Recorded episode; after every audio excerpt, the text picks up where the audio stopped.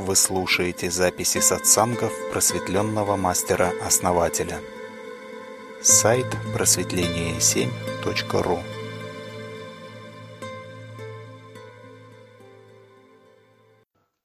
Как вы считаете, какая самооценка лучше? Заниженная или завышенная? Мне кажется, заниженная. Почему заниженная? Потому что меньше обломов будет. Ну, то есть, если у человека завышенная самооценка, а жизнь ему потом показывает на самом деле, кто он есть, на каком месте, то у него происходит разочарование. А если у человека заниженная самооценка, ну тут тоже как бы он во многом себе может отказывать, как бы думая, что он там чего-то недостоин или это не для него. Но все-таки, когда вот он идет по жизни, ему больше, мне кажется, открывается приятных моментов.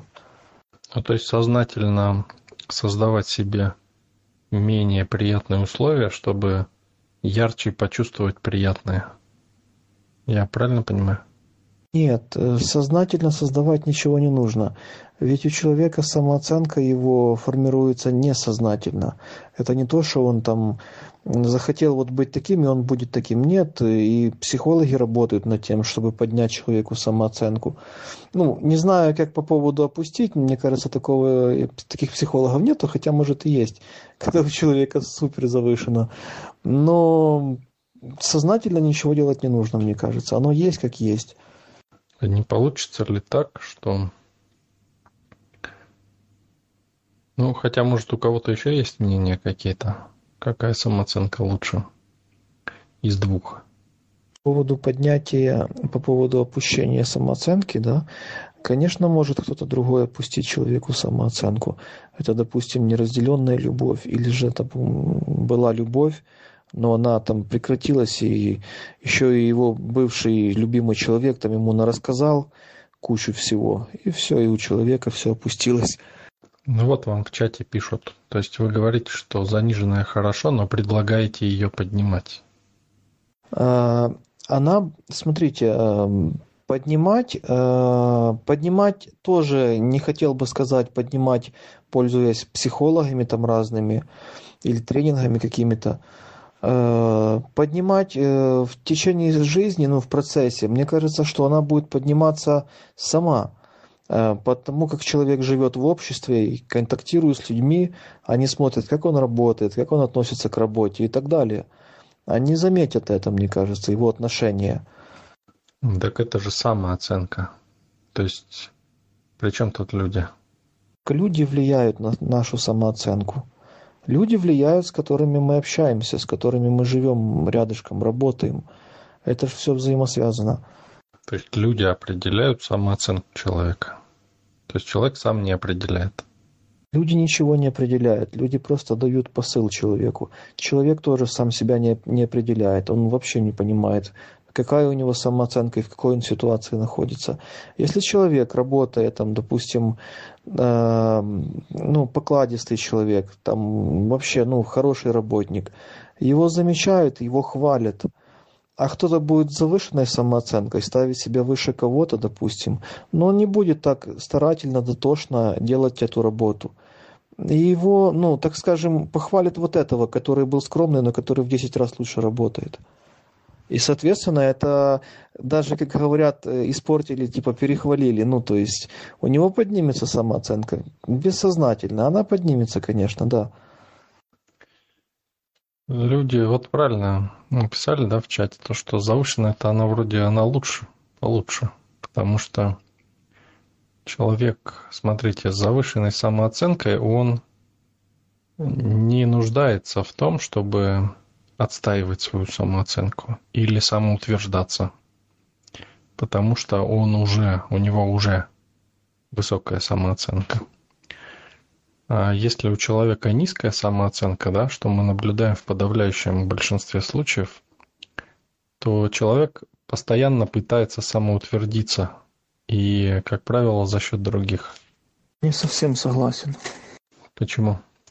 Ведь мы это постоянно видим, да? То есть люди постоянно пытаются самоутвердиться за счет других именно из-за того, что чтобы поднять свою самооценку. Я думаю, это не с самооценкой связано, то, что они пытаются самоутвердиться. Это у них какая-то травма психологическая, наверное. То есть у всего человечества психологическая травма получается. Очень мало людей с высокой самооценкой. В основном все с заниженной. И пытаются ее, поэтому пытаются ее постоянно повышать. Из-за этого конфликта. Давайте так. Какие есть объективные минусы неоправданно завышенной самооценки?